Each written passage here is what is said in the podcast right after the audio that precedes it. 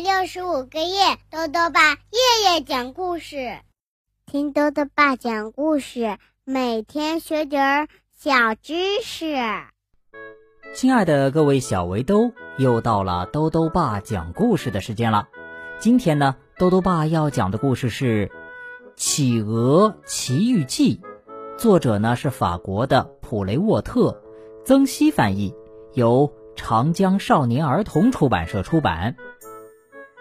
这天啊，小男孩阿尔塞纳的房间里，居然出现了一只企鹅，这是怎么回事呢？一起来听故事吧，《企鹅奇遇记》上集。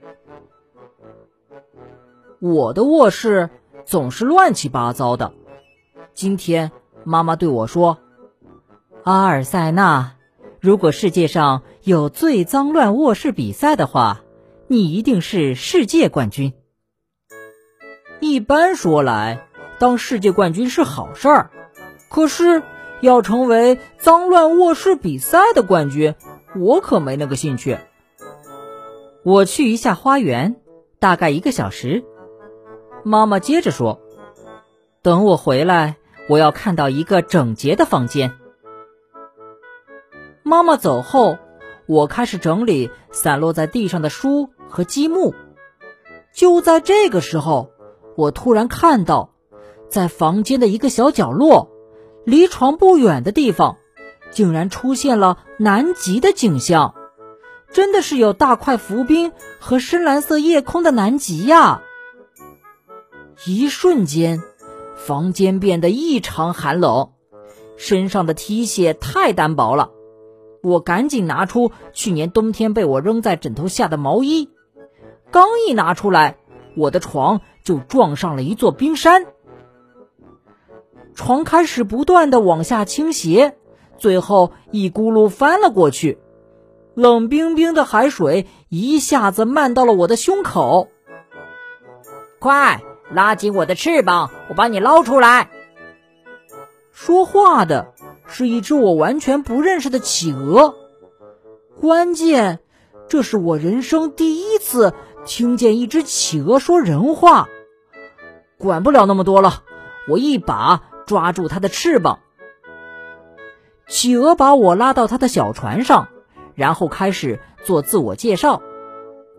我叫亚里士多德，是一名远海的水手。现在轮到我做自我介绍了。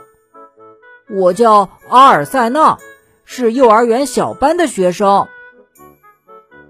这只企鹅为什么会出现在我的房间呢？不过话说回来，这还是我的房间吗？我看见了我的书桌，此刻它正高高的立在一块巨大的浮冰上。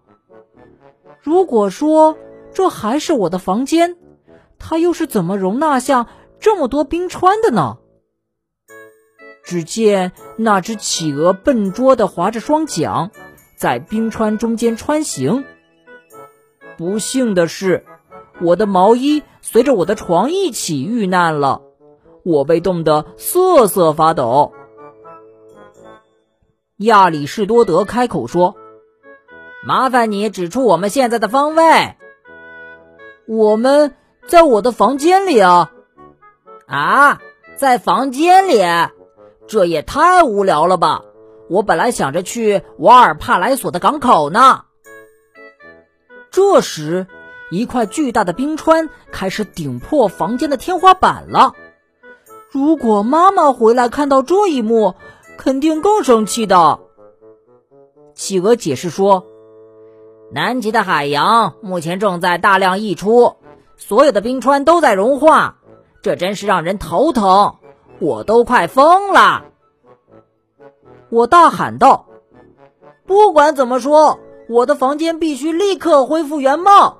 呃，是要变得比原来更好。你得帮我把这可恶的南极回归原位。”企鹅一脸惊讶：“啊，为啥我得帮你整理房间呢？”我回答说：“因为，因为你是企鹅，南极就该你管。”企鹅想了一下，说：“嗯，也许有一个方法，这个方法呢很简单，但是也很危险。你愿意试一试吗？我点点头。为了不让我的房间变成一个巨型冰川，我愿意付出任何代价。好了，小围兜，今天的故事先讲到这里。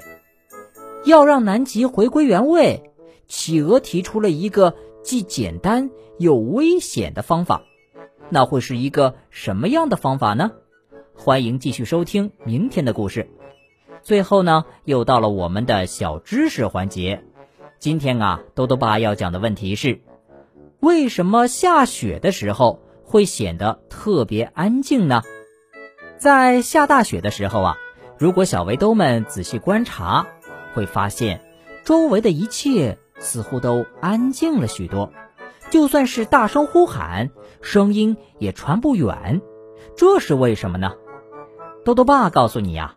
这是因为雪很蓬松，雪冰晶里面呢有很多空洞，当声波进入这些空洞之后，就会在空洞内壁不断反射，就像是进了迷宫跑不出来一样，所以呢，声音啊就被这些空洞给吸收了，才显得如此安静。豆豆爸还想问问小围兜，你的房间也很乱吗？你会收拾自己的房间吗？如果想要告诉兜兜爸，就到微信里来留言吧。要记得兜兜爸的公众号哦，查询“兜兜爸讲故事”这六个字就能找到了。好了，我们明天再见。